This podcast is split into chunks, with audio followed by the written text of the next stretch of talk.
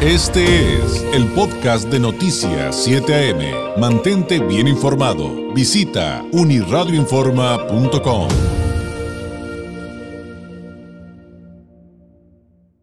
Hay eh, muchos temas que se han derivado de películas como eh, la de Barbie. Eh, y ya ve que muchos eh, se han preguntado que si es una película de Barbie, ¿por qué no es para niños? ¿Por qué no es para niñas? Em, porque pues encontramos que efectivamente es para mayores de 13 años.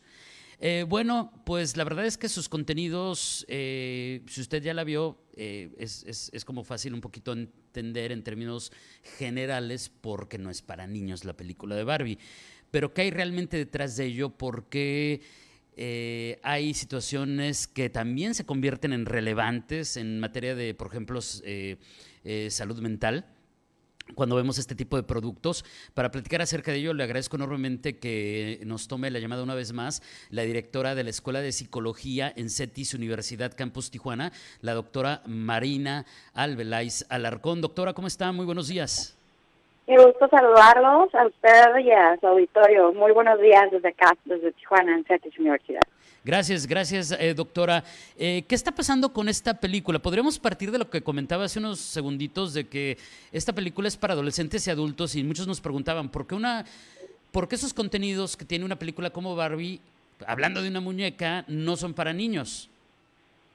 Pues realmente eh, creo que no son para niños, digo, partiendo de lo que decías, ¿no? Eh, es una película colorida, es una película de una muñeca y todos pensaríamos, bueno, eh, a los niños daño no les va a hacer y fíjate cómo hemos normalizado el tema de la violencia visual y verbal, que llegamos a decir, bueno, pues no hay desnudos, no hay escenas fuertes, entonces es para todo el público. Y la verdad es que no es para niños porque los niños generalmente se aburren, ¿no? Si tú le preguntas a los chavitos que la vieron, en su mayoría les resultó aburrida y no necesariamente es que les haya resultado violenta porque seguramente ven contenidos más violentos en otros escenarios y eso es lo preocupante como sociedad, ¿no? Entonces, yo te diría es una película colorida, pero no, el mensaje de la película está dirigido a la generación que crecimos con Barbie, ¿no? O sea, la generación que, que creció con esa muñeca y que conoce un poco de su historia, que era inusitado tener una muñeca señorita en aquel entonces. Todos los bebés, los muñecos, las muñecas eran bebés y había que jugar a la mamá de la casita, nada más, y eso en cuanto a la estética y, a la temática, digamos, eh, general de, de, un producto como este, doctora, eh, pero también llama mucho la atención que, pues, la, la, la, temática que tampoco es para niños, por lo menos no con el tratamiento de, de, de una película de esa naturaleza, porque le preguntaría también en ese sentido eh, eh, si esos temas se deben tratar y cómo se deben tratar con menores de edad, eh, llama mucho la atención que parte de lo que desata la trama es algo que, de carácter existencialista, es decir, em, estos personajes de ficción en un mundo de fantasía empiezan a reflexionar respecto de por qué su vida es así y a temas como, por ejemplo, los estereotipos y hasta la muerte. Sí, totalmente. Bueno, ahí ya entramos en, en sí lo que es la psicología del personaje y cómo eh, seguramente la, la directora y, y, los guionistas que participaron en esta película querían llevar al espectador o a la sociedad a una reflexión más profunda en este plano que tú muy bien señalas, ¿no? Que es el plano ya más existencial y que, eh, bueno, todos nosotros eh, que estamos en, en medio de una crisis social importante porque estamos sufriendo eh, pues los estragos de, de una sociedad eh, del consumo que está muy centrada en el selfie y en las redes, ¿no? En la imagen. Entonces, pues un poco el personaje de Barbie viene a, a reflejarnos precisamente como sociedad estamos centrados quizá en lo superficial y a esta que incluso es una muñeca a la hora de transitar eh, a la vida real, pues eh, se le vienen encima todos estos estereotipos sobre eh, las mujeres, sobre los sitios que no pueden ocupar las mujeres, ¿no? Como en esta empresa que era un, un mundo de Barbie en la empresa, pero al final era ninguna mujer, ¿no? Entonces, estas reflexiones que son sutiles, que están ahí, pero que no todo el mundo habrá quien dirá, ay, no te claves, eso yo no lo vi en la película, pero sinceramente creo que es una invitación de la película a precisamente reflexionar en aquello que quizá no vemos, que hemos normalizado, que no nos gusta, pero que tampoco sabemos cómo accionar y en ese sentido, por eso no es para niñas, ¿no? Porque imagínate que una niña le pregunta a su mamá, oye mamá, ¿qué es el patriarcado? Oye mamá, ¿por qué eh, quién estaba en rebelión con, con los Barbies cuando regresaron del mundo real, ¿no? Y de repente dices, ah, caray, eh, cómo, cómo, se dio cuenta la niña y yo no me di cuenta, ¿no? Y entonces ahí es en donde nos puede poner en un aprieto. Y yo sí les recomiendo a los papás, pues que, que tomen algunas algunas lecturas quizá un poco más eh, profundas sobre sobre lo que está pasando incluso en México porque en otros países ya ha pasado en otros momentos esta película estaba pues dirigida a un público americano, claro, internacional, pero con una base de lo que pasa en, en, Estados Unidos, ¿no? Que es la realidad donde donde se escribe. Entonces es, es interesante que sí nos que, que sí entremos a la psicología tanto de los personajes femeninos como de los personajes masculinos e incluso de este personaje no binario que aparece por ahí que también es Alan y que también se ve representado y también se ve excluido tanto el grupo de los chicos como el grupo de las chicas, ¿no? Entonces, todas estas reflexiones están ahí y pues no no estoy segura si todo el mundo las las las vemos, ¿no? Por la por la normalización de la que te hablo. Muy bien. Ahora, doctora, le haría dos preguntas eh, adicionales eh, para ahondar un poquito en eso que nos acaba justo de explicar.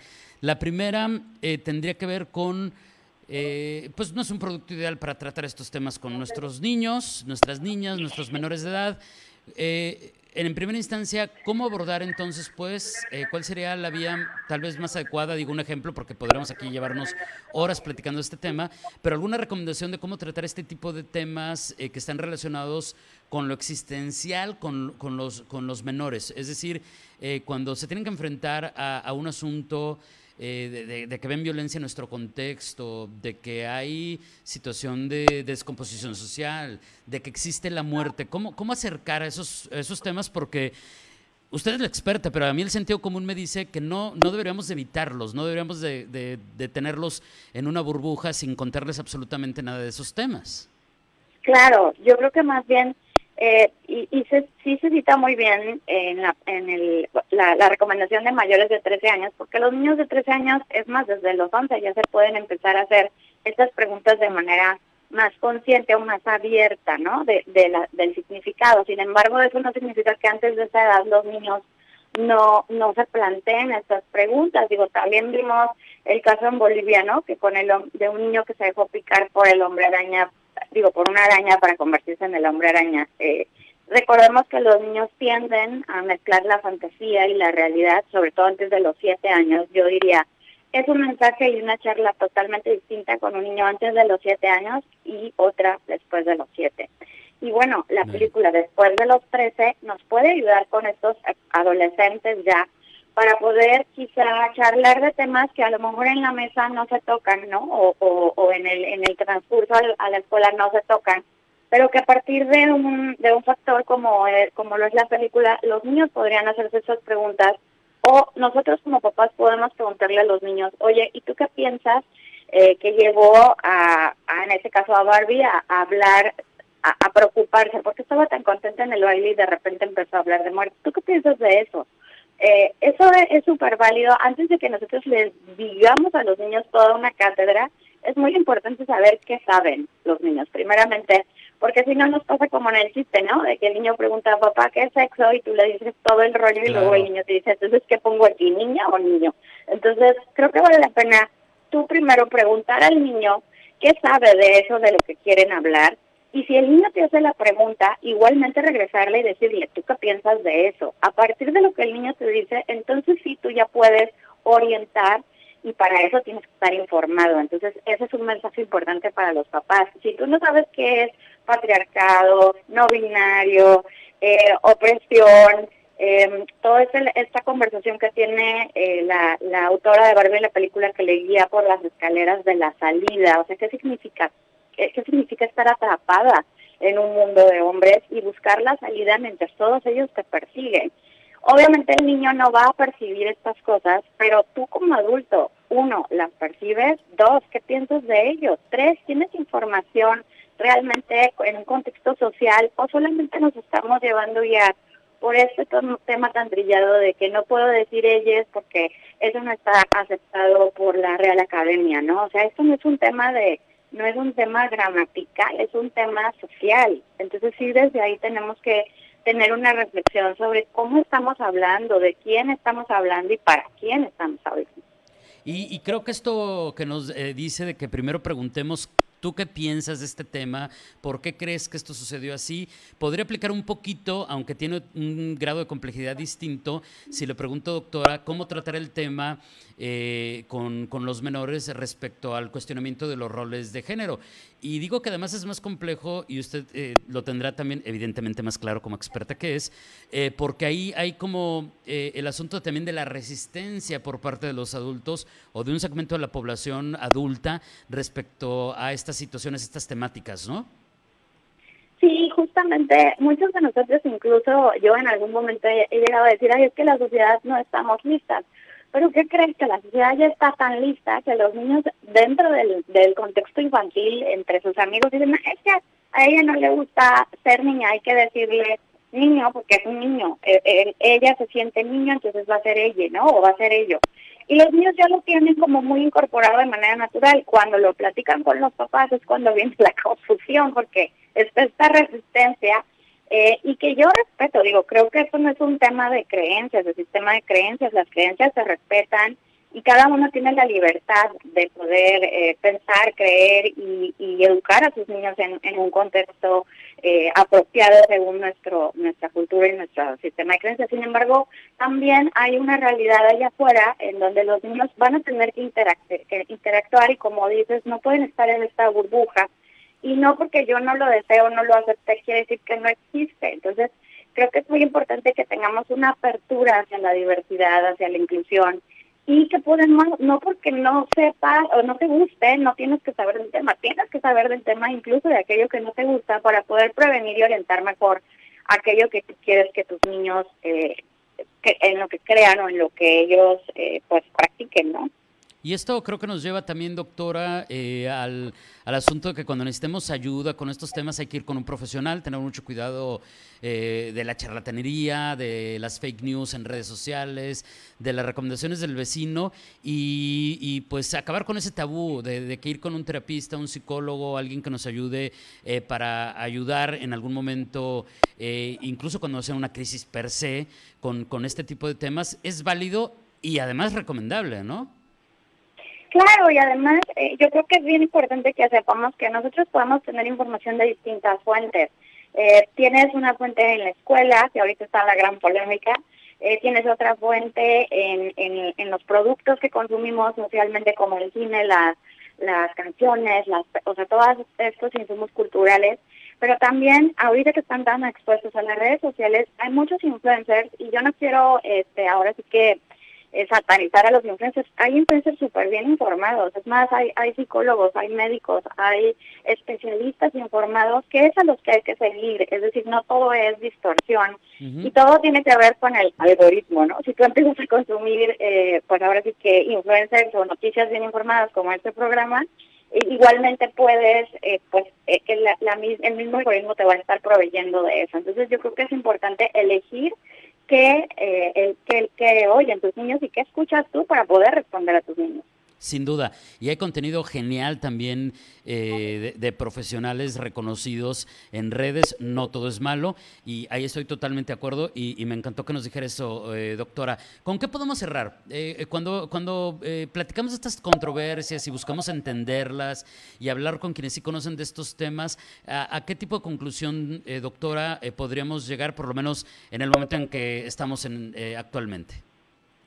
Pues yo creo que la conclusión a la que llegamos es que estamos aprendiendo, o sea, que estamos todos aprendiendo de las nuevas generaciones, de aquello que a lo mejor, pues nosotros como en esta generación que eh, me corresponde haber jugado con las Barbies, yo de niña jamás pensé, ay, Barbie es feminista y voy a hacer lo que quiero hacer. Sin embargo, te puedo decir que eh, ahora a la luz de la reflexión, dices, que qué importante haber tenido otros roles, ¿no? En donde no necesariamente era jugar al bebé y a la mamá. O sea, qué padre que pudimos tener acceso a una información como la Mujer Maravilla o algunos otros roles en donde las mujeres también tenían un papel importante. Y dentro de los profesionales yo creo que tenemos también diferentes opiniones, sin embargo, creo que aquí debemos como sociedad aprender a dialogar.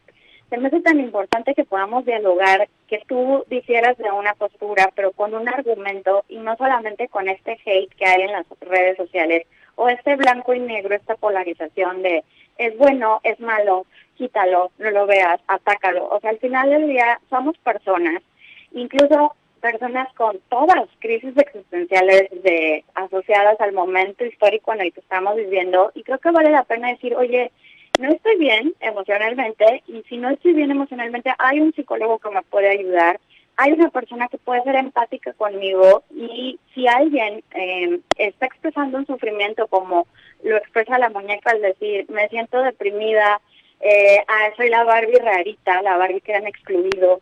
O sea, que al final no, no recales contra ella con más odio, sino con una actitud empática y de decir, oye, eso es que yo no sé cómo ayudarte, pero sé que hay gente que te puede ayudar.